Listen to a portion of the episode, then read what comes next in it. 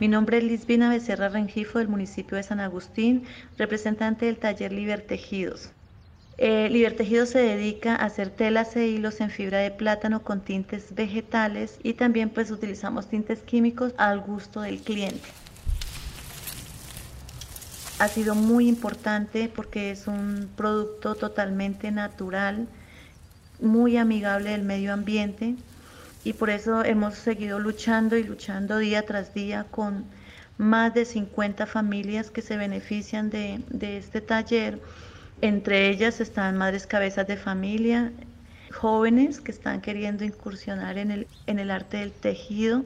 También están abuelitos, tengo como unas cinco abuelas que están, entre esos está mi tía Jacinta que gracias a Dios aún la tenemos y todavía hila. Y, para nosotros eso es muy importante porque el saber de ellas también ayuda también a muchos jóvenes que, que aprendan para que tengan esa destreza de este arte.